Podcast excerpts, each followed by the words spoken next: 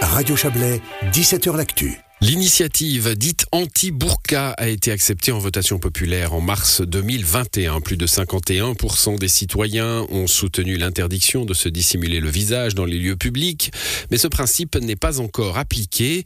La mise en œuvre de l'initiative a semé la zizanie entre les cantons et la Confédération. Une loi fédérale est maintenant proposée au Parlement.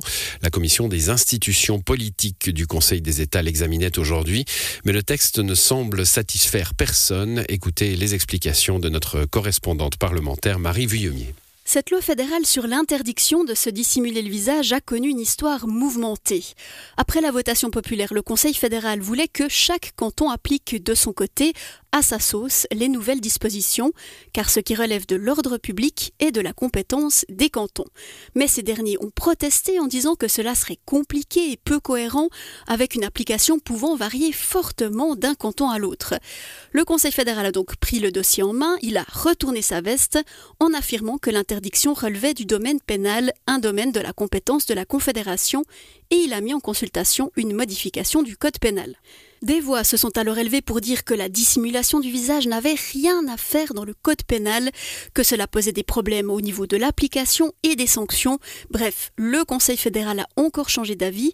Il soumet aujourd'hui au Parlement une loi fédérale autonome qui interdit de se dissimuler le visage dans les lieux accessibles au public avec des listes à la prévert d'exception. On peut par exemple se couvrir le visage dans les avions, dans les lieux de culte, pour protéger sa santé, pour assurer sa sécurité pour se protéger des conditions climatiques, etc., etc. Les personnes qui veulent manifester le visage masqué pour leur propre protection doivent en revanche faire une demande d'autorisation. Et en cas de non-respect de la loi, des amendes jusqu'à 1000 francs peuvent être délivrées. Sauf que cette solution ne semble satisfaire personne. Le conseiller national UDC Valaisan, Jean-Luc Ador, était membre du comité d'initiative et il aimerait bien que le Conseil fédéral fasse marche arrière. La solution qui avait été mise en consultation elle permettait de prononcer des amendes jusqu'à 10 000 francs. Là, on limite ce montant à 1000 francs. On veut pouvoir passer par des amendes d'ordre, ça veut dire un maximum de 300 francs seulement.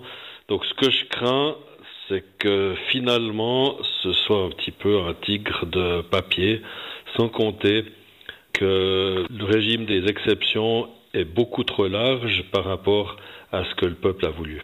Dans l'autre camp, c'est aussi le mécontentement qui règne.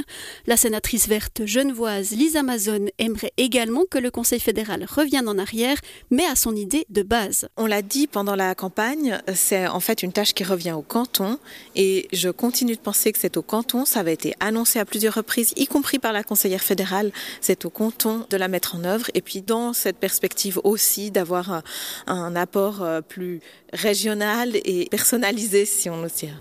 Alors on va travailler sur euh, des propositions dans ce sens-là. Et cas échéant, si ça ne devait pas fonctionner, je pense qu'il y a aussi des clarifications à faire sur euh, notamment la tenue de manifestations politiques et de la manière dont ça se passe. Le projet va maintenant être examiné et modifié par les commissions parlementaires, mais le temps presse, l'initiative doit être appliquée dans les deux ans suivant la votation, donc avant le 7 mars. Voilà pour euh, ce dossier de Marie Vuillemier.